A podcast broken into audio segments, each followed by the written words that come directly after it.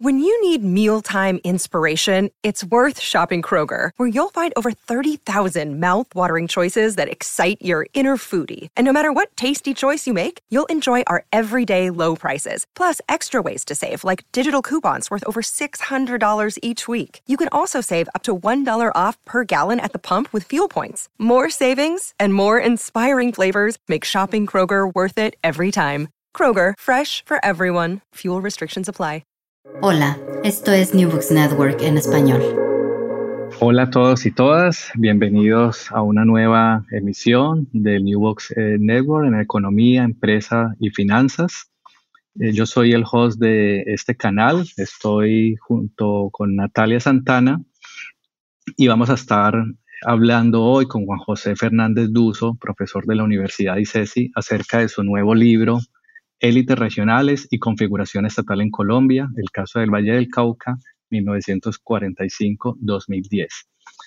Yo soy historiador y profesor en Westminster University en el Departamento de Administración y Mercadeo y les doy la bienvenida al podcast del día de hoy. Gracias, Julio. Eh, aquí está Natalia Santana, muy ilusionada de estar en este podcast compartiendo esta conversación con, con ustedes dos, con Juan y con Julio. Eh, yo actualmente estoy haciendo mi tesis de, doctoral en el Departamento de Ciencias Políticas de la Administración y Relaciones Internacionales en la Universidad Complutense de Madrid y también estoy analizando élites eh, élites y desarrollo económico, de élites y, políticas públicas relacionadas con desarrollo económico en Colombia también, con lo cual eh, realmente ha sido bastante útil revisar tu libro, Juan, pero también me surgen varias como preguntas que cuestionan la manera en cómo yo estoy investigando las élites. Entonces, creo que va a ser muy, muy chévere la charla y muy contenta. Bien, antes de hacer pues, una, una, una, introducción formal de Juan José. Juan José es doctor en ciencia política en la Universidad Torcuato Di Tella en Italia eh, y pues en esta formación se le suma también un pregrado y posgrado en economía y finanzas. Eh, los principales temas de Juan son temas de investigación son asuntos de economía política, el desarrollo, de la industrialización, de políticas sociales y distributivas. Y hace 10 años es profesor tiempo completo del Departamento de Estudios Políticos de la Universidad ICESI. Así que, hola Juan, eh, bienvenido. Bueno, hola, ¿cómo están? Yo hago solo una breve aclaración y la Ditela está en Buenos Aires. Ah. Pero eso es producto, producto de la migración que hace que, que a veces se entremezclen apellidos y nombres y, demás. sí, ¿cómo están? Eh, muchas gracias por, por la invitación. Estoy con pues, muy entusiasmado por, por tener este espacio para que conversemos. Bueno, Juan, eh, pues nada, nos preguntamos eh, si podemos empezar y nos vas contando un poco sobre, sobre vos, digamos, cuál es tu background, cuéntanos algunos, algunos elementos para, para luego pasar a hablar sobre el libro. Bueno, yo soy caleño, de, padres argentinos, por eso el, el Ditela.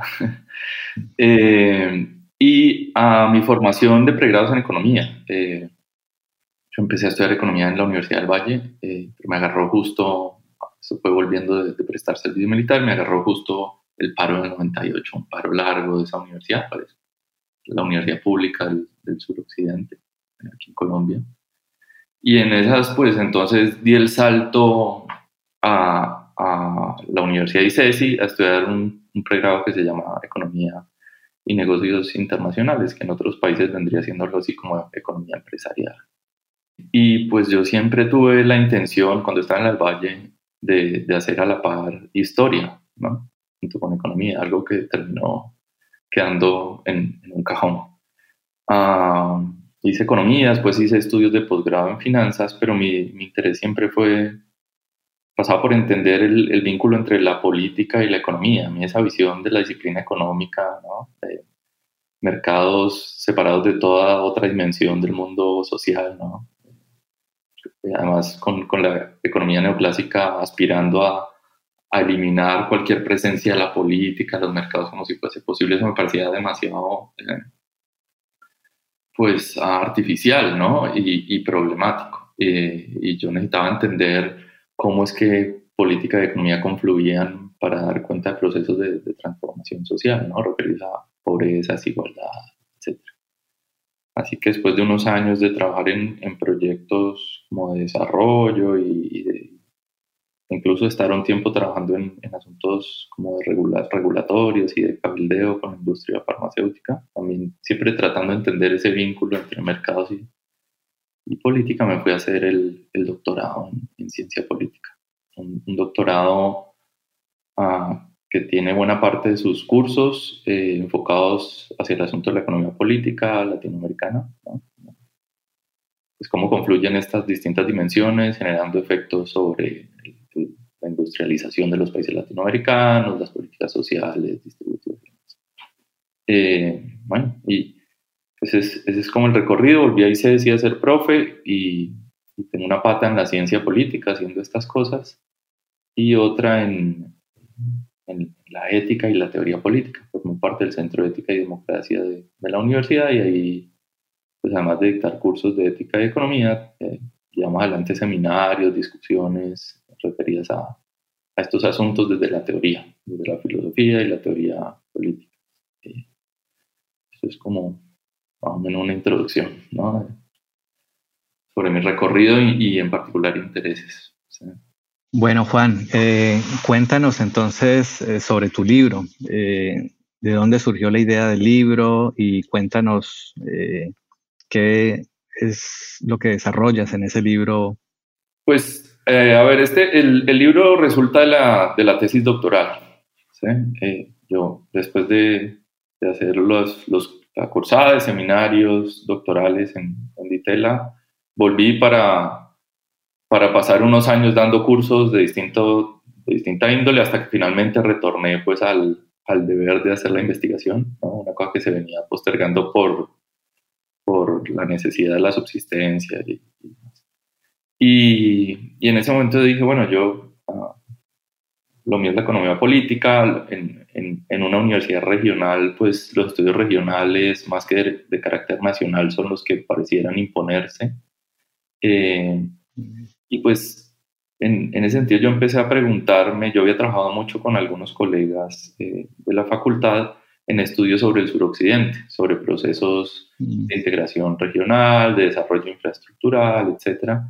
Y dije, bueno, yo ¿Qué tal si me, me, lanzo a la pregunta de qué viene pasando con Cali y con el Valle del Cauca? El Valle del Cauca es el, departamento del suroccidente en donde se encuentra esta ciudad, que es una, es una de las ciudades más, más importantes del país, con mayor presencia industrial y demás. Y ese que viene pasando con Cali y el Valle del Cauca tiene que ver con que en las últimas décadas pues se ha sentido en, las discusiones sobre, sobre desarrollo y modernización urbana, qué se viene sintiendo que Cali ha ido quedándose un, poco atrás frente a procesos de otras ciudades a lo largo del país.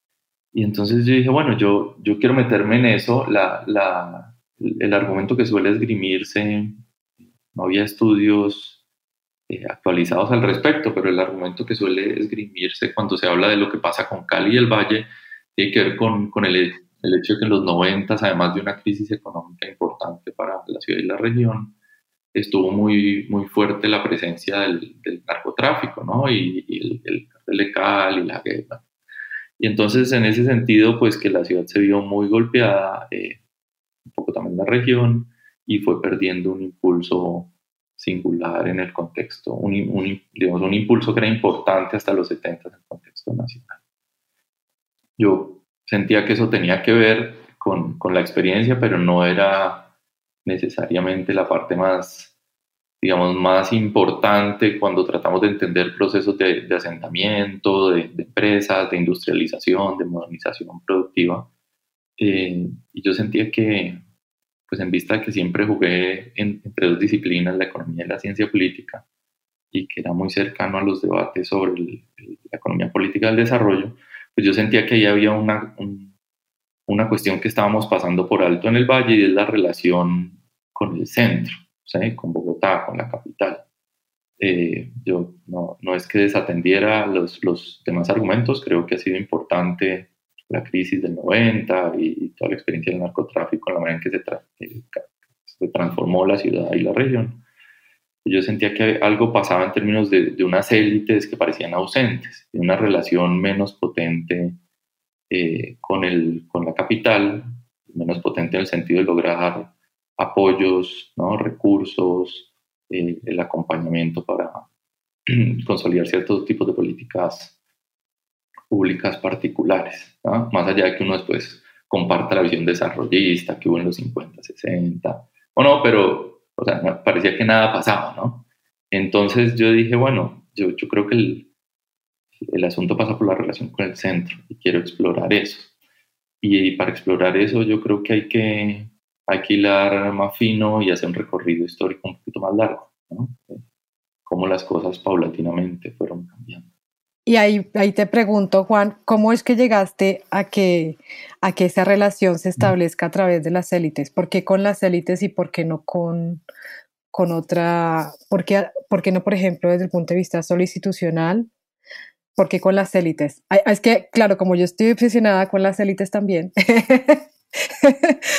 me gustaría saber cómo, cómo llegaste a eso, a elegir que sean las élites Em, ¿O cómo llegaste al estudio de caso? También me gustaría saber. Bueno, pues, a ver, yo, hay un, hay, aquí en el, en el Valle del Cauca, eh, digamos, constantemente aparece la referencia, cuando estamos pensando en, el, camino de transformación de la región, la referencia a unas ciertas élites, ¿no? A veces es confuso, ¿no? Entonces, se las confunde con una, con una clase económica dominante, eh, sin duda, pues eh, buena parte de las élites que transformaron la realidad vallecaucana pertenecen a esta, ¿sí? Eh, y entonces, por un lado, hay como, como aplausos, apología y una nostalgia, ¿no? Claro, del mundo más, si se quiere, burgués, conservador. Eh, por otro lado, se las, se las castiga muy duro, pero lo que sí se hace evidente los 90 para acá es que aquellos que son reconocidos como élites provenientes de ese mundo, parecían haber perdido presencia, ¿no? Hay una, hay una nueva clase política, por empezar, que va surgiendo desde el, Frente Nacional, que es un gran pacto entre las banderas políticas más importantes del país, eh, que se da un poco para controlar las dinámicas de la violencia, los 50 y demás. Eh, pues no, no, no, voy a entrar mucho en detalle en ese contexto, pero hay, un, hay una nueva clase política que empieza a ascender a partir de ese pacto, ¿no? Y que empieza a hacerse visible, se transforma y se hace visible en los contextos regionales, ¿no? Entonces uno empieza a ver, en, digamos, desde el inicio del milenio que hay, que hay unos señores que parecieran ser élite, como que todavía no se les dice élite, pero, pero que son de otra clase, de otra proveniencia, ¿sí? Y en cambio estos otros que eran alcaldes, gobernadores, bueno, que dirigían la CBC, que es el, caso estudio, eh, o digamos lo que yo agarro para, para, para, analizar todo este proceso, eh, pues como que van desvaneciéndose. Ahora no se van del valle, siguen teniendo intereses económicos aquí, siguen siendo muy importantes y poderosos, pero ya no le juegan a ser los que gobiernan los designios de la región, ¿no? Ahí, ahí abandonan esos espacios de, de, gestión, de definición de política pública, eh, para darle paso a otro tipo de, de ciudadanías, probablemente otro tipo de élites, ¿no? es una tarea que hay que, que, llevar adelante. Entonces yo decía, bueno, esta gente hay que verla, ¿no? Y eso también tiene que ver con, pues con, ¿no? Julio decía, bueno, esto es ciencia política, pero hay historia. Eh, y, y, es que yo encontraba que, que, este, este problema que me interesaba y esta idea de que la relación con el centro es fundamental, tenía mucho lugar no solo en los debates sobre la economía política del desarrollo, sino en los debates que han sido muy importantes en las ciencias sociales colombianas sobre configuración del Estado Nacional. Menos importantes tal vez en Argentina, la economía política ya estaba más referida a asuntos distributivos, de incorporación de la clase trabajadora. Aquí la cosa siempre pasó por el estudio de las violencias y cómo el Estado Nacional se configuraba para decir en alguna época que era fallido, qué sé yo. Y, y, en esos debates, pues es que las élites siempre están presentes, pero siempre están presentes eh, las élites regionales, ¿no? Como si fueran las mismas, como si no cambiaran, como si no quisieran, ¿no? Eh, y entonces yo dije, pues si acá hay un Estado que se está configurando, que tiene una presencia desigual, ¿no? Eh, que las ciencias sociales suelen estudiar en los contextos, en los, digamos, en los territorios en donde su presencia es más precaria, pero no donde se ha desarrollado más. Y si las élites son centrales en eso, y además yo estoy percibiendo que ya no son esas, ¿no? Esa clase económica dominada, pues, pues metámonos por ahí. Eh, hay una institucionalidad que pareciera ser muy frágil, muy pobre, según los estudios sobre la configuración del Estado Nacional. Si es así, si son las élites, pues yo tengo que ver si es que quieren o no quieren, qué han hecho. Y en esa exploración yo fui dándome cuenta de cómo estas élites fueron centrales en la, en la construcción de, de burocracias de distinta índole en la región, unas burocracias necesarias para su proyecto de modernización regional. Lo que pasa es que luego se retrae. Entonces por ahí es que se va, va tomando forma la, la cosa, la investigación. Y ahí, digamos, más que un paréntesis, pues una nota, y es que a, mí me preguntan, eh, pues está joven el libro, recién salido, pues, pero los que lo han visto, me preguntan mucho por el valle, mucho por las élites del valle, y yo, y yo lo veo sin duda como un trabajo sobre el valle y las élites, ¿no? Como había que ayornar, hace un par de meses estaba hablando con un historiador amigo que está haciendo doctorado en ciencia política, Camilo Serrano, y él me decía, mira, es que vos agarraste esta agenda que ya estaba chuleada, por ¿no? Como los historiadores ya habíamos hecho élite y chao, y esto está viejito y lo achornaste, sí, bueno. Y, y, sí, pero yo este trabajo también lo veo como un trabajo que estudia la configuración del Estado Nacional. y aquí engancho con algo que dije al, al, principio, cuando estamos en las universidades regionales, como que a uno le toca hacer el estudio sobre la región. Yo también quería hacer un estudio sobre el país, y, y en esa perspectiva que es relacional, que trata de entender cómo las élites no solo se resisten, sino que desde las regiones también construyen, hacen Estado. Yo siento que es un, trabajo que ayorna la investigación sobre el Valle del Cauca y las élites, pero que permite pensarse cómo es que se hace el Estado en el país y probablemente ¿no? Da pistas para, para abordar otros casos nacionales del, contexto. Ahí ya tal vez son muy ambicioso, pero pues es como una invitación a, a hacerlo. Eso es lo que a veces veo yo cuando agarro el, libro. Sí, Juan, y, precisamente de las cosas que más me, me impresionaba a mí con el libro es, es, esa mezcla que logras al abordar este problema, pues, de, de, la pérdida de influencia de unas élites en una región, ¿no? Porque a medida que fui leyendo el libro, eh, me, sentía como, como en varias dimensiones, ¿no? Primero leyendo sobre la historia de una, una, organización que es la CBC, una de las organizaciones más importantes en el Valle y, en Colombia, pero también leyendo la historia de unas élites regionales, de una, una historia del ascenso de unas élites, pero también de, de la pérdida de influencia en la política regional. Tú, llamas, tú lo llamas la pérdida de discrecionalidad, o, la retracción de esas élites acá del Valle del Cauca eh, en una agenda modernizadora, en una agenda de desarrollo, pero también lo, lo, lo, que, lo, que sentía a medida que iba avanzando en los capítulos era una historia de esas complejas relaciones que hay entre el centro político y las regiones, ¿no? Y en esa medida, eh, si uno mira el libro desde arriba, lo, que hay es precisamente lo que señalaba, ¿no? Una historia del Estado en Colombia, ¿no? Y, y, lo que me parece novedoso del libro es es como logras entretejer esas, esas múltiples capas, dimensiones, ¿no? En un contexto de, en un contexto temporal, ¿no? ¿Por qué no nos contás un poco más sobre cuál es el argumento del libro? Eh, ¿Cuál es como la idea central del libro y, cómo fue surgiendo esa idea a lo largo de, la elaboración del libro y, y, el soporte de, digamos, de esa idea también en el trabajo empírico, que es algo también que nos, que nos gustaría destacar más adelante. Bueno, sí, yo, pues yo quería entender qué es lo que pasó con esta gente, ¿no? Entonces me puse a explorar, yo trataba de buscar su presencia en distintos espacios de, del ámbito regional, ¿no? Hacer una confrontación. En algún momento quise comparar esto con, con élites de otras regiones, ¿sí? Pero no había como una política pública, una, una institucionalidad de largo aliento que me permitiera comparar las variaciones. Y bueno, además era hubiera, hubiera implicado moverme muchísimo más y no, no tenía tantos recursos. Pero yo dije, yo puedo hacer algo que salga bien con el valle para hablar sobre el Estado y, y no solo sobre el valle, que es algo que quería hacer de todas maneras. Y entonces buscando y buscando, la, tratando de, de reconstruir la presencia de, de, estos actores en el mundo, eh, los procesos de transformación del valle, de las, del, del, siglo pasado, lo que veía de manera reiterada era la presencia de una, de una corporación, la CBC. Es, esa es una entidad que ellos logran eh, montar a mediados del siglo pasado. Es la primera corporación regional autónoma para el desarrollo. Eh, es, es, una corporación que se crea eh, a partir de la experiencia de la autoridad del Valle del Tennessee en Estados Unidos y con todo el apoyo de los, de los gringos, de los norteamericanos, para, para que se replique esa experiencia en el Valle del Cauca con algunas variaciones, pues, pero...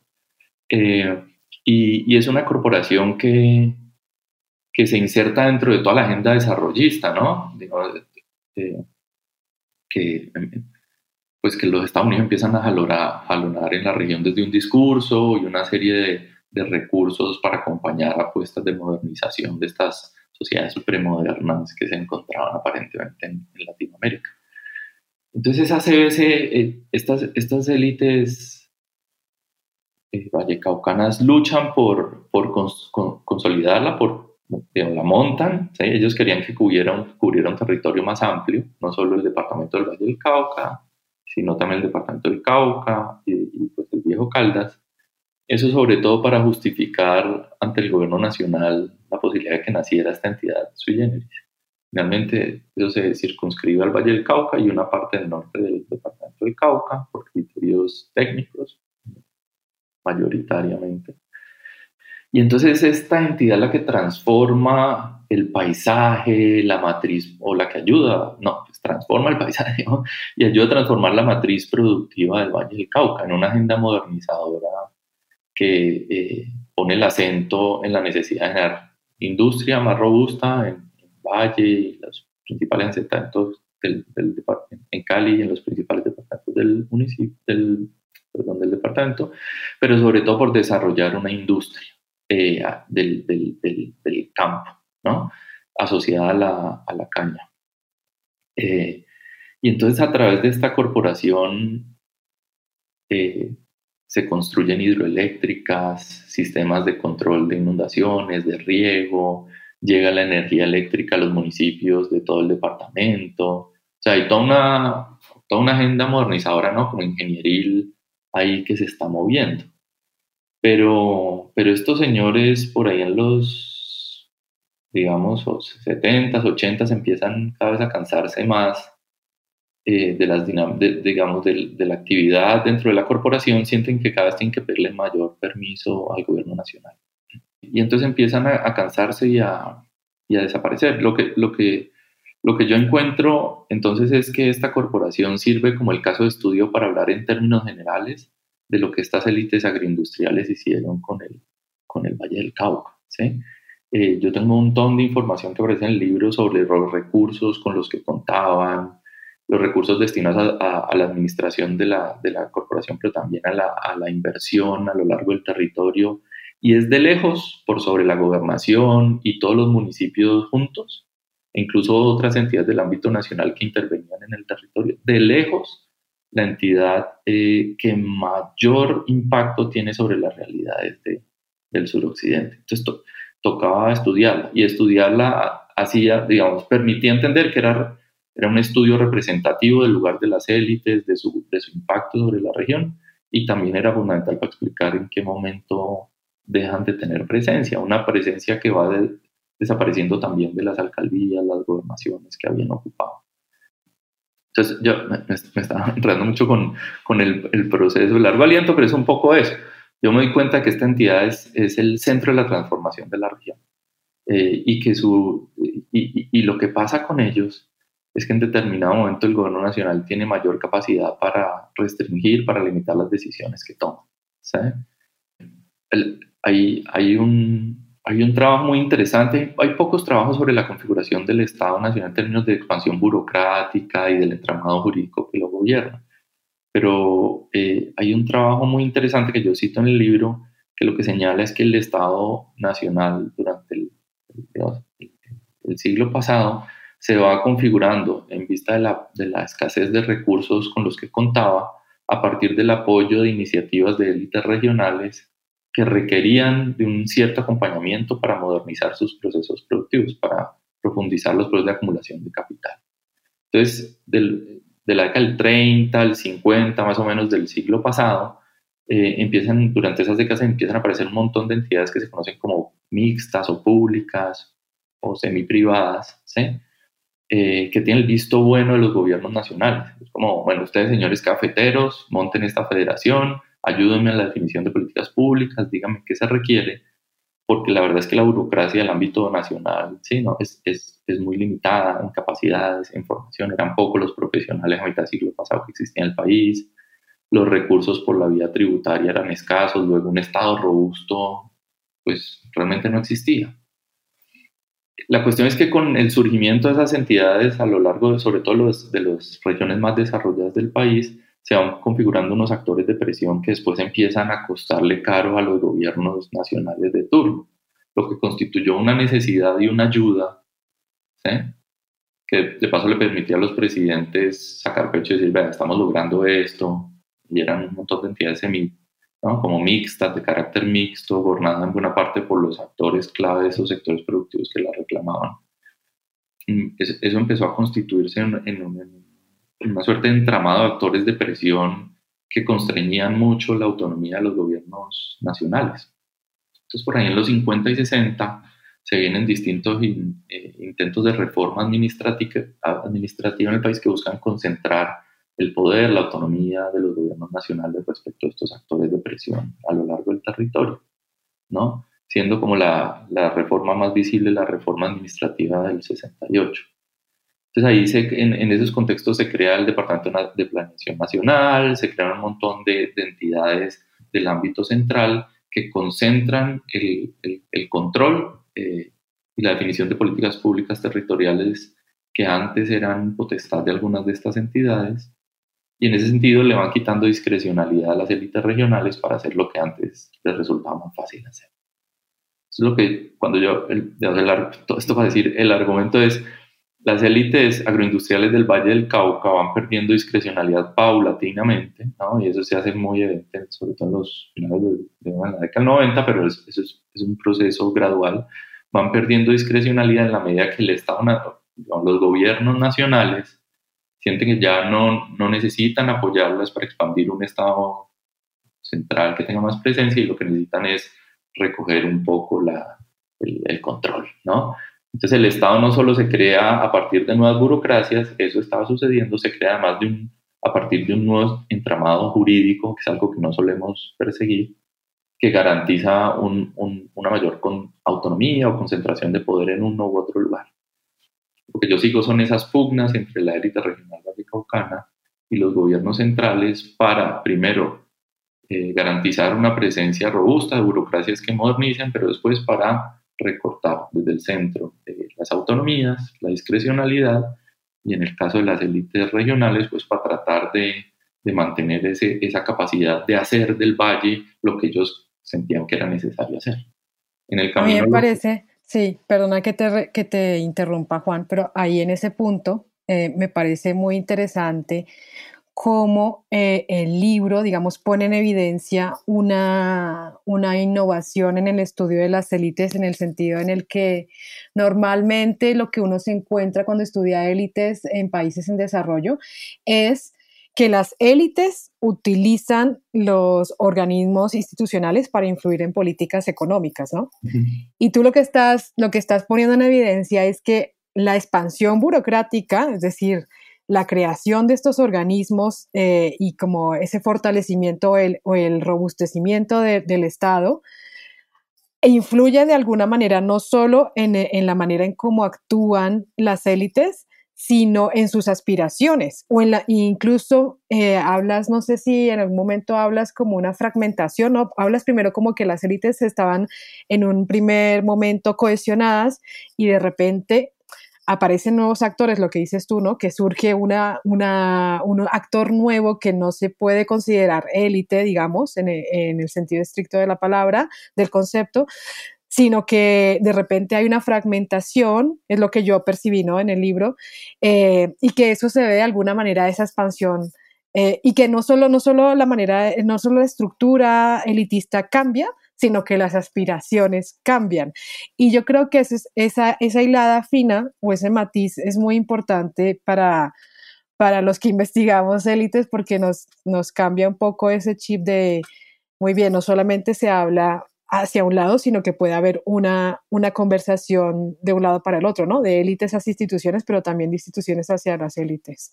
Sí, pues, pues, a ver, digamos, yo, yendo a esto de por qué un, ciencia política e, historia, ¿no? Entonces, eh, pues hay un, libro que yo trabajo mucho y después eh, en un curso de pregrado de, de ciencia política, que es el, el libro de David y, y de Ruth Collier que se llama Shaping the Political Arena. ¿no? Entonces hacen un recorrido de largo aliento para dar cuenta de cómo surgen y se reconfiguran las democracias en América Latina. Y eso es, digamos, ahí hay disputa, ¿no? Eso está atravesado por la incorporación del mundo laboral a la, a, la, a la, arena política nacional con resultados desiguales según reacciones y contrarreacciones, digamos, de los distintos sectores involucrados, para hacerlo sencillo. Ese es, ese es, un trabajo muy importante dentro de lo que se conoce como el institucionalismo histórico, ¿no? que, que, le gusta la, una cierta rama de los politólogos que tienen un pie además en la sociología política. Y, y, y ese trabajo, como algunos otros más, eh, desde esa perspectiva, ponen el acento en coyunturas críticas, ¿no? momentos determinantes que gestan una ruptura. Eh, pero hace algunos años, 10, 12 años, no sé, eh, algunos, algunas personas que investigan desde el institucionalismo histórico las, las los procesos de configuración, ¿no? de, entramados institucionales, referidos a la política social de desarrollo. Y aquí pues Kate Thielen y también Mahoney lo, dicen, por ahí lo cito en el, en el libro, pues ellos dicen que no, es, nos ha gustado tanto lo de las coyunturas críticas, porque además pues, es fácil hacerse famoso y, además hay adrenalina y no. Entonces, eh, los procesos de incorporación popular de mitad del siglo pasado, después la crisis de la deuda y el neoliberalismo en los noventas, y todo pues eso es muy rock and rollero, todos queremos hacer eso. Pero dicen ahí se puede pasar uno por alto eh, cambios institucionales graduales, ¿no? que van dando lugar a, ciertos tipos de configuración eh, que nos llevan por un lado y no por otro. Eh, e incluso puede estar uno equivocándose en términos de la explicación que ofrece. ¿no? Sí, hubo una coyuntura crítica, de reconfiguraciones institucionales fuertes, pero la verdad es que ya el camino estaba sentado, ¿no? en términos de como constreñimientos institucionales, pero también de una cierta visión ¿no? de lo que es deseable o no. ¿sí? Eh, y entonces seguir no, quedarse en, ese momento de ebullición, sino que sea un recorrido un poco más largo puede ayudarnos a reconocer eso. Y esos cambios graduales se dan en una relación como dialéctica, si se quiere, de ir y, volver, de disputas, de alianzas que se reconfiguran, eh, que van generando como una suerte de, encerramiento o de, de, configuración institucional, llámese burocrática o jurídica, que, cada, que se va volviendo más difícil de cambiar y que ubica a los actores en un cierto lugar. Entonces, pues todo esto para decir que las élites agroindustriales, pues, ah, pues es, y, y, acá otra cosa, es que nosotros todavía estamos hablando, aunque ha pasado un poquito de moda la agenda, pero todavía estamos hablando de la configuración del Estado Nacional en Colombia, en cierto sentido. Eh, mientras que buena parte de los estudios sobre élites y desarrollo que se llaman en el mundo, ¿no? como economías desarrolladas, se paran desde la idea que el Estado ya está consolidado. Y entonces ese juego, el juego es el que mencionabas. Pero acá lo que pasa es que primero había que hacer Estado. Y entonces ahí ellas tenían, estas élites bayunas, no solamente, pero son las que yo estudio, tenían un, un amplio grado de autonomía, ¿sí? Para llevar adelante una agenda. ¿sí? Desde el centro, más allá de que había que negociar, no era tan fácil, pero desde el centro le decían, hágale, nosotros no podemos, pero hágale. A mí conviene que se modernice esa región, que haya energía, que haya empleo, ¿sí? Eh, y, estas, y estos actores además venían de una formación, tenían unas redes Estados Unidos y el mundo, digamos, anglosajón, que les permitía además tener acceso a aquellos actores determinantes para, para, para gozar de los apoyos, ¿no? Que, que esa aventura requería. Eh, y todo eso se instala además desde una visión desarrollista, ¿no? que, que, los, dentro que ellos en términos pragmáticos, pero probablemente también como, eh, qué sé yo, cognitivos, como de, de, de, lo que es conveniente en términos de un proceso de modernización aceptado. Lo que uno ve en los 90 no solo es que ya no tienen, cuentan con la discrecionalidad eh, con la que contaron en los 60, 50, ¿eh? 70 todavía. Eh, lo que uno ve en los 90 es que no solamente aparece una nueva élite política paulatinamente, sino que lo que uno ve en los 90 es que dentro de esa clase económica dominante ya empieza a haber como unas fracturas. Hay unos actores nuevos, ¿no? Que le creen menos a la agenda desarrollista, que creen que ya el Estado se hizo aquí en el Valle, que ya no que hay que privatizar, ¿no? que hay que retraer la, la, presencia del Estado es, exagerada, hay que retraerse, hay que eh, seguir los caminos propios pues, del, del, creo, del creo liberal. ¿no? Entonces también hay una fractura, digamos, ideológica que tiene que ver con eh, lo, lo, que procuraban, lo que necesitaban y, y, el tipo de narrativas, digamos, a las que se asociaban estos actores propios de la serie. Entonces sí, a mí me gusta que haya, que haya juego. Ahora, no es un juego que, termina yendo para cualquier lado. Eh, como que va, va consolidando, solidificando ciertos arreglos. Y entonces ahí hay unas élites que pierden en cierto sentido, pero pierden después de haber ganado montones y, y después de haberse instalado en un lugar de privilegio. ¿ah? Y entonces son potentados económicos. Pero es en este momento, por lo menos para estas élites de esta región, económicamente más desarrollada. Eh, es en ese momento que, sí, ellos ya un poco se cansan de gobernar los designios del Valle del Cauca. Ellos, digamos, los pocos que quedan quisieran, pero es como, no nos dejan, no, estos rolos, yo dicen, decían en las reuniones, como, es que estos que se creen, ¿no? Eh, pero en un contexto de un Estado mucho más consolidado en términos burocráticos, regulatorios, ¿no? de capacidad de control, las prácticas que empiezan a aparecer son las de aquellos países que mencionabas, con estados más consolidados. Entonces, no es que no sean poderosos. Por un lado, tiene una presencia muy fuerte eh, con fundaciones, con financiación de universidades como la aquella en la que yo trabajo, ¿no? clínicas, el, también en la que trabajaba Julio, clínicas. Eh, tiene una presencia muy fuerte pero ya no son los que gobiernan la región. Y tiene una presencia muy fuerte después en términos de la, de la defensa de sus intereses sectoriales particulares. O sea, esa gente hace lobby, tiene un, gremio poderosísimo. No es, que, no, no, es que se, no es que se achicó esa clase económica, dominante y eso. Lo que pasa es que ahora juegan a la, a la cosa más fila, de la filantropía por un lado y, y en términos de sus intereses económicos, del lobby, más a la manera de que en que los estudios de las élites actuales los estudios, los, los abordan. Eh, sí. Entonces hay, hay, transformaciones ahí que, me pareció. Sí, exacto. Yo, no, yo no me, sí, claro, yo no me refería tanto mm. a la detención del poder que tienen, sino al cambio de las aspiraciones, o sea, de hacia dónde se mueven, es lo que dices tú, que me parece muy interesante cómo diste evidencia en eso en el libro. Sí, es como, bueno, pues ya no me deja, ya esto no es mío, la, ¿no? La comarca, la, ¿sí? Eh, pues ya esto no es mío, pues yo me dedico a defender, a salvaguardar mis intereses económicos y expandirme por ahí. Y en todo caso, como siento que esto es mío y lo quiero, pues hay una cosa muy fuerte de apoyar proyectos de educación, de salud privada, de muy buena calidad, ¿no? Eh, pero lo otro se abandona, ¿no? Entonces hay una cosa de, ya, este ya no es mi lugar y ya y después ya ahí sí habría que ir a cada personaje para ver con qué tanto resentimiento, nostalgia o, o pues probablemente sin, sin hacerse mucho, eh, muchas, eh, hacerse a muchos sentimientos que llamamos tristes o negativos, pues eh, entienden y narran la cosa, ¿no? Hay unos que están muy frustrados, pues. Hay otros que pues ya se resignaron hace rato. Pero sí, ahora son poquitos los que quedan, ¿no? De esa élite agroindustrial. ¿no? que no es lo mismo que esa clase económica dominante. Juan, precisamente en ese, punto que venís mencionando, uno podría decir de que fuera de los cambios que mencionas, eh, hay un cambio generacional también que se está dando en esa élite en, los 80 y en los 90. ¿no?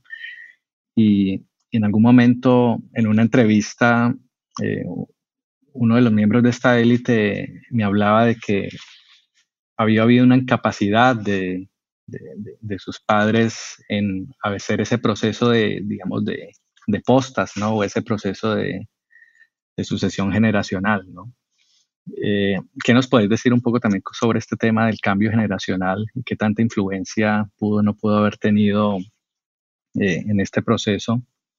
Eh, esa es la primera pregunta que me gustaría hacerte. Y la segunda es, digamos que tu libro llega hasta el 2010, ¿no?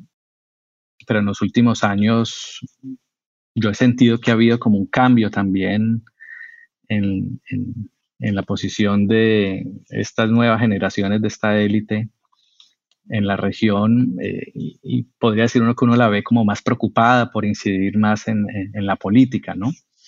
Eh, o, al menos, digamos, eh, en intentarlo, ¿no?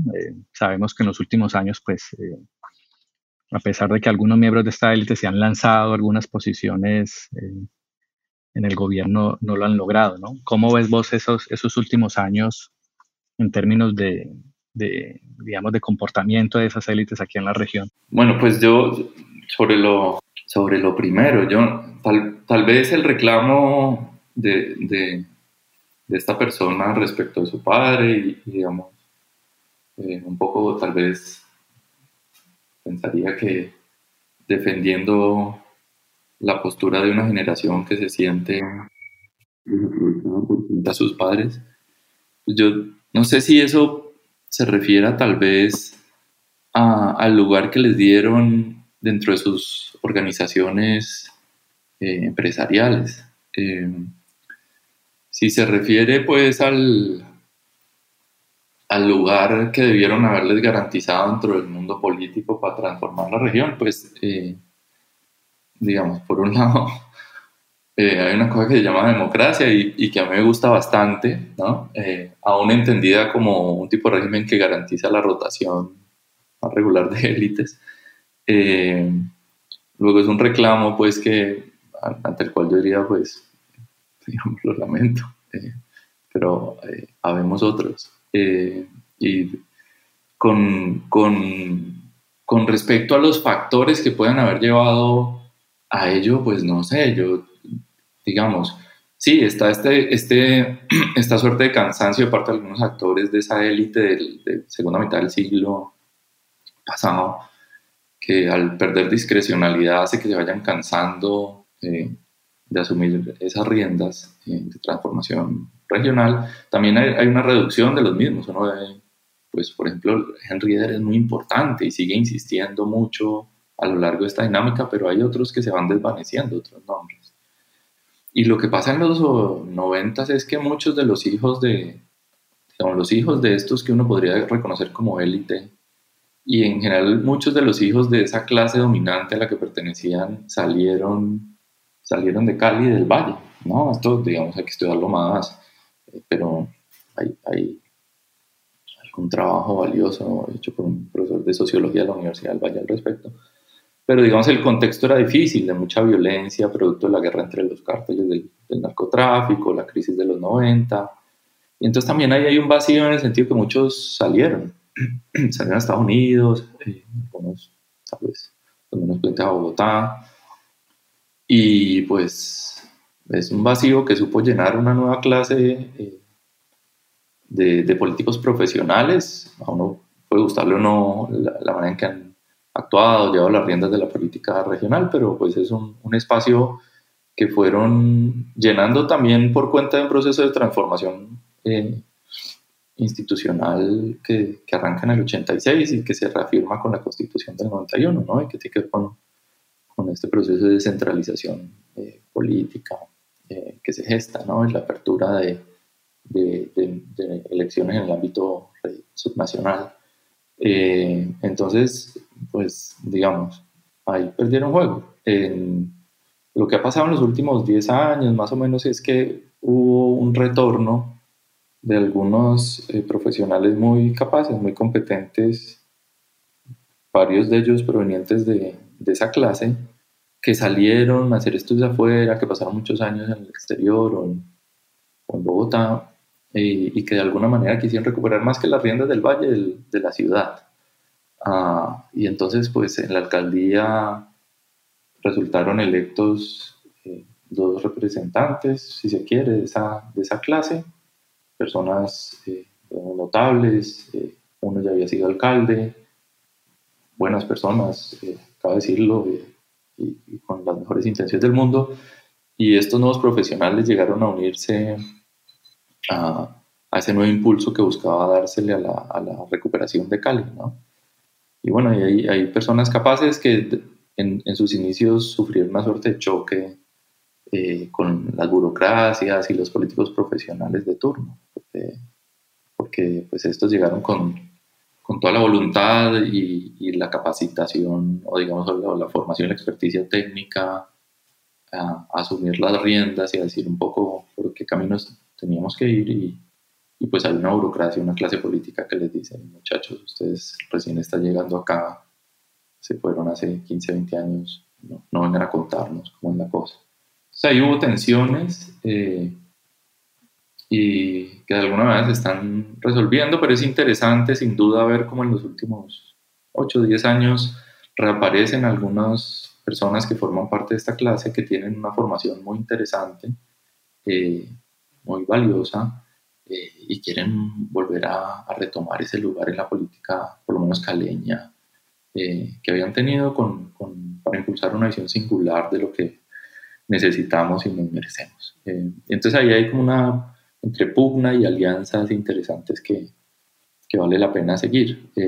es distinto lo que pasó aquí, pues digamos una anotación rápida, a lo que pasó, por ejemplo, en Medellín. Hay un colega, Santiago Leiva, de la Universidad de Medellín, que en su investigación doctoral ya hace unos años trató de entender cómo es que Antioquia, Medellín y Antioquia lograron, digamos, recuperarse de todas las violencias propias de la, de la experiencia del, del, narcotráfico, con el cártel de Medellín y demás. Y, y da cuenta cómo eh, los, los, antioqueños son la capacidad de, de, configurar una suerte de coalición o arreglos entre actores de esa nueva clase política profesional, del mundo, digamos, económico dominante, eh, incluso de sectores políticos de la izquierda, para jalonar una apuesta singular de, de región, para potenciar a la ciudad y, y, territorios aledaños.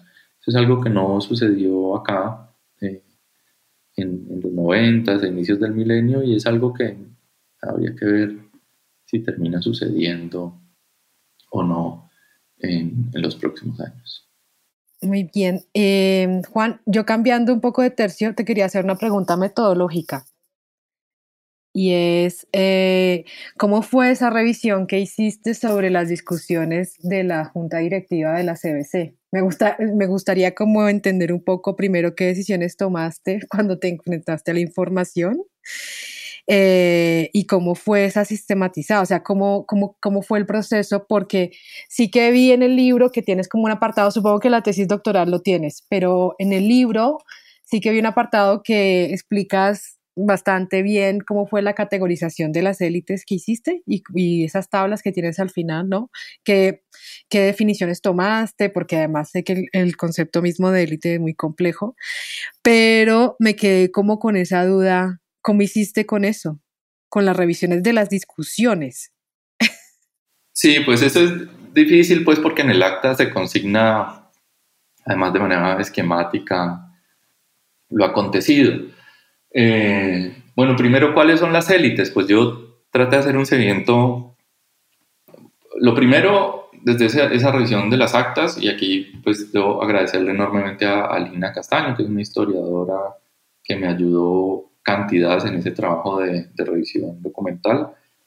Lo primero que yo pretendía era hacer una reconstrucción de quiénes habían sido los miembros del consejo directivo de la, de la CBC durante su, toda su historia. ¿sí?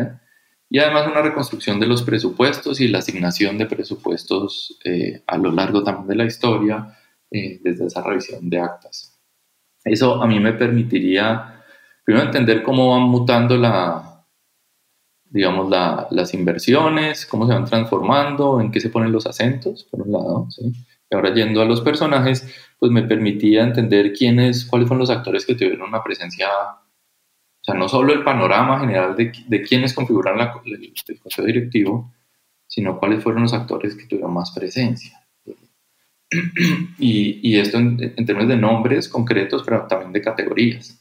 Eh, yo tengo un, unos gráficos que al final no utilicé, que van dando cuenta con, con distintos eh, colores y formas de cómo la presencia de aquellos que, que terminan denominándose como élites o representantes del, mundo empresarial, de esa clase dominante, eso se va reduciendo para dar paso a nuevos actores de la burocracia, profesionales, digamos, técnica, capaz de la, entidad, y actores del mundo político que van tomando fuerza en la medida que pasan las décadas.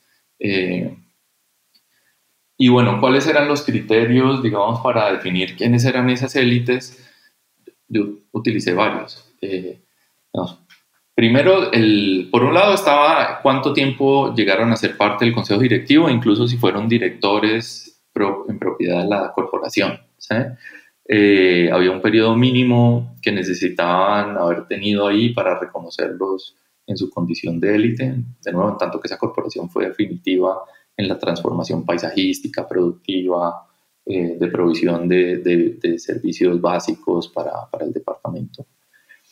Eh, pero además de eso, yo hice una revisión, eh, reconocidos estos nombres, que además, eh, en tanto que son parte de una clase económica dominante, grandes terratenientes, industriales, entonces tienen unos ciertos apellidos, ¿no? que reafirman su lugar dentro del, de la economía, pero también los procesos de transformación del valle. Yo, yo empecé a hacer, un, o hice, digamos, una revisión a partir de, fundamentalmente de prensa, pero no exclusivamente, de otro tipo de cargos de importancia que hubiesen tenido estas personas eh, a lo largo de los periodos estudiados.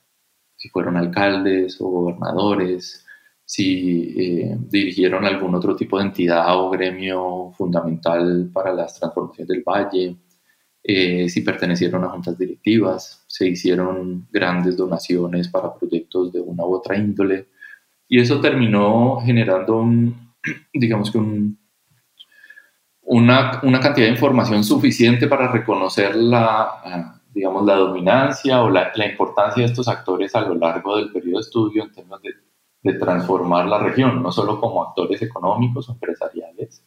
¿sí? A ayer reconocí algunos que tienen un apellido que los amarra a ciertas grandes empresas, o apuestas productivas de la región, pero que no se vincularon mucho con la cosa de la transformación regional, más allá de, de, de sus intereses económicos. Eh, eh, esta, esta, esta, toda esta información me permite reconocer que hay, hay un cuerpo eh, de personas, pues en esos contextos naturalmente hombres, ¿sí? que, que, que han configurado una suerte de red eh, de, para la discusión y el cogobierno de los designios del departamento y en general del suroccidente. ¿no? Eh, y entonces están presentes en juntas, han dirigido las entidades más importantes del, de la región, tienen además un, un capital cultural y, un, y, y, sobre todo un capital social que, las, que las, les permite, digamos, tener una capacidad de afectación sobre el mundo al que pertenecen, ¿no? Eh, y de alguna manera hay un cierto sentido de dignidad o como de exquisitez que se va configurando a partir de esos lugares que ocupan. Y ese sentido como de, exquisitez, ¿no? de dignidad, o una suerte de designio entonces sobre los, los destinos de la comarca, pues eso ahí sí toca rastrearlo más a través de la manera en que se ha narrado el valle y se ha narrado el lugar de estas familias o estos personajes en, en, en, nuestra región. Yo tengo la facilidad que vivo acá, he vivido todo ese proceso, ¿sí? he, he conocido a, a, varios de ellos o a familias que los reconocen. ¿sí? Eh, y bueno, más allá de eso, eh, en términos de sistematización y confianza respecto de cómo se identifican estos actores, está toda la, la producción académica a disposición para ello. Entonces hay trabajos, eh, biografías, eh, que han hecho algunos historiadores como Jaime Londoño, ¿no? Eh, Sonia Jaimes ha hecho estudios sobre ciertas familias, eh, además eh, de, este mundo. hay trabajos sobre las élites mismas en Cali y en el Valle, los que ha hecho José Darío Sáenz, que me permiten entonces una cierta confianza en el sentido de, reconocer cuáles de estos actores son élite, cuáles son pertenecientes de paso también, según otros criterios, al mundo político de las regiones, el mundo político ascendente y demás. Eh, entonces son varias consideraciones. Ahora, aquí, digamos, pues hay que, hay que cualquiera que estudie élites eh, lo sabe y, hay que, eh, digamos, repetirlo sin por esto caer como en la desidia o en la ligereza a la hora de investigar, pero pues definir quién es una élite es, siempre hay un cierto grado como de, de subjetividad o de, para el que sufra con las categorías de imprecisión que puede estar presente, ¿no? Porque, pues, ¿cómo mide uno capital social o cultural? ¿no? ¿Cómo reconoce uno esto en un cierto sentido como de, exquisitez, de dignidad y entonces una noción de designio, ¿no? Pues ah, ahí unos podrían entrar y otros salir, podrían haber faltado algunos, eh, pero digamos que uno creo, por lo menos para los, el propósito de mi trabajo, lo, lo, que uno necesita es el suficiente rigor para reconocer que hay un cuerpo de notables que tuvieron un impacto significativo. Si, si, si faltó uno, eh, uno no, no, era tan importante como el otro, bueno, hay ese tipo, esa precisión en mi trabajo, esa, eh, no, era, no es tan importante, en tanto que yo estoy tratando de entender cómo se configura el Estado Nacional, cómo se retrae un cuerpo de élites y no cada uno de estos personajes por sí mismo. Eh, hay un rigor, digamos, hay un mayor rigor que, que reclaman estudios como los de José Darío Sáenz, porque él sí quiere hacer una clasificación, una caracterización, primero pues de las élites, pone los nombres que estudiaron, dónde, quiénes eran los papás, eh, pero en, mi caso, contar con los recursos suficientes para reconocer un cuerpo eh, era lo importante y, esa fue la aproximación.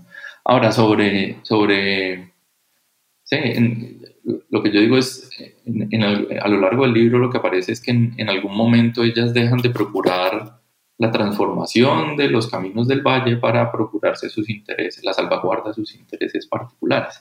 Y eso tiene que ver con lo que me preguntaba sobre la revisión de actas. Eh, pues bueno, eso, digamos, ese cambio en la visión no es, no es central para, para, dar cuenta de la hipótesis, para poner la prueba, pero a mí me importaba contarlo. Eh, en tanto que, como, como lo dije al inicio del, de la discusión eh, del podcast, pues algunos los tienen como dioses y algunos los tienen como eh, el, el, demonio mismo. Entonces yo, yo quería dar cuenta de una mayor complejidad, aun si es como tangencial en el, en el libro, una mayor complejidad de este cuerpo de, de ciudadanos.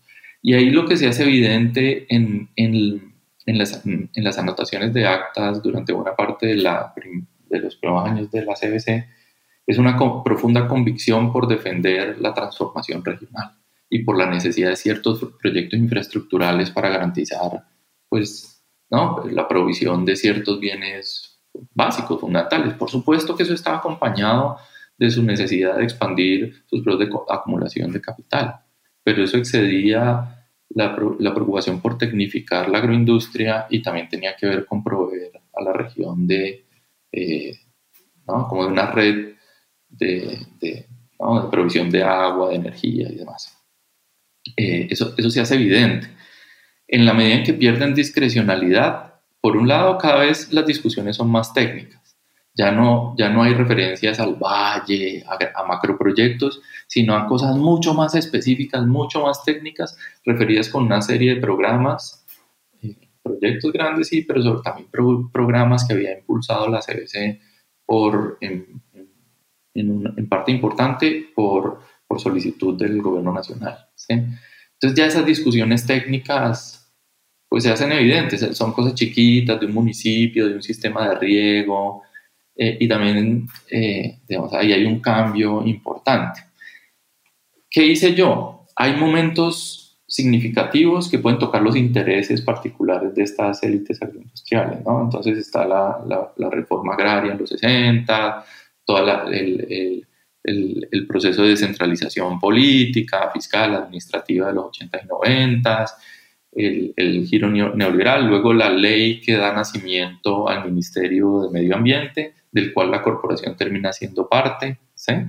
Em, yo busco en esos momentos específicos un mayor número de actas. Lo que yo hago para reconstruir el, los miembros que pertenecen al consejo directivo y los presupuestos es revisar tres o cuatro actas, eran tres actas promedio por año. Eso era suficiente para detectar estos actores y los números. Pero después en esos momentos críticos, digamos, ahí se revisan las actas de todo, de todo el año, de todas las juntas que además había reuniones a veces extraordinarias. Y ahí lo que uno puede encontrar, más allá de, de lo esquemático de una acta y de, y de voces que, se, que desaparecen, es una preocupación, o sea, manifestaciones de preocupación por, por el desarrollo del, del, sector agroindustrial. Es como ¿no? una, una, suerte de están atacando a nuestra industria, nos van a afectar para mal. ¿Sí?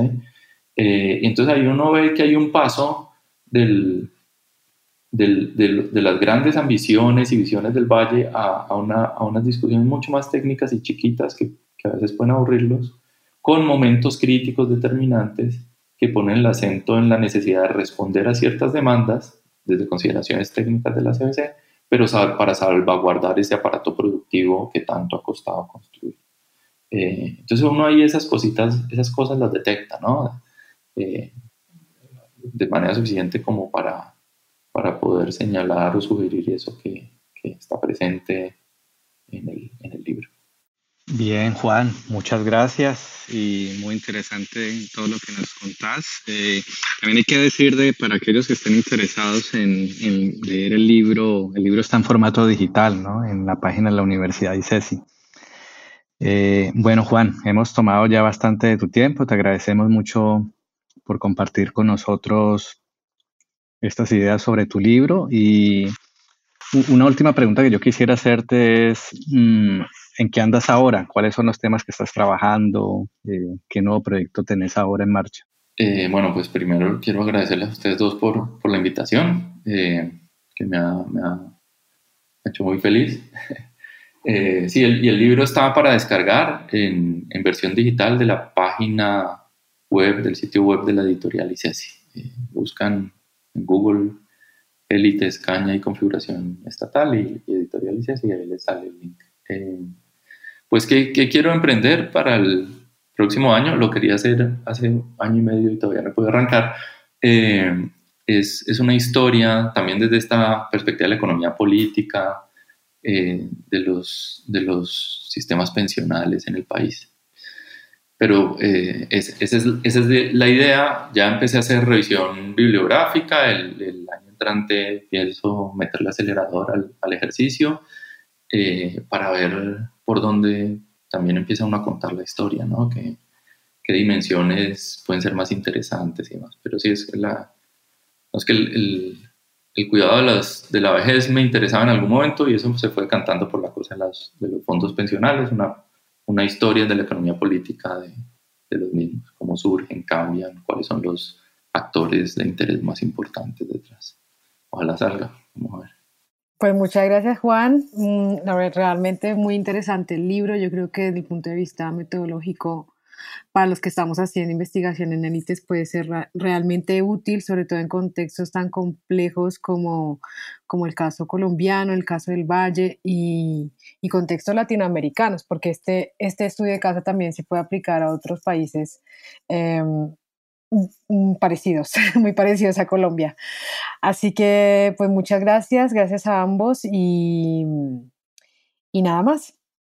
Esperemos que, esperemos que haya una segunda parte del libro, Juan. Muy bueno. Para ver el después, ¿sabes? Como decía Julio, esto ha cambiado en los últimos 10 años, en los últimos años ha cambiado un poco y tú mismo dices como un, hay un desafío de re, redefinición de qué es una élite o qué son esas élites del valle y estaría bien que haya una segunda parte. Sí, ojalá, vamos a ver qué, ¿Qué pasa con la, con la política regional en los procesos de, de, transformación de la misma? A mí me, sí. me, parece estimulante que haya nuevas voces provenientes de, de esa clase, algunos que heredan el apellido, que, mm. que quieren vincularse con, con, intenciones y proyectos legítimos y, y, y, con algunas propuestas muy, creo yo, muy valiosas. Y es, ese juego con, con, la, con la política profesional que surgió y se consolidó en las últimas décadas es interesante. Ojalá, ojalá salgan cosas buenas. Pero bueno, muchas gracias por, por invitarme. Y sí, espero que hablemos con frecuencia también de, de tu trabajo que ya está por salir, ¿no? Y, bueno, esperemos. sí, sí. Bueno, gracias a todo el mundo además por escucharnos y hasta la próxima. Gracias por escuchar New Books Network en español.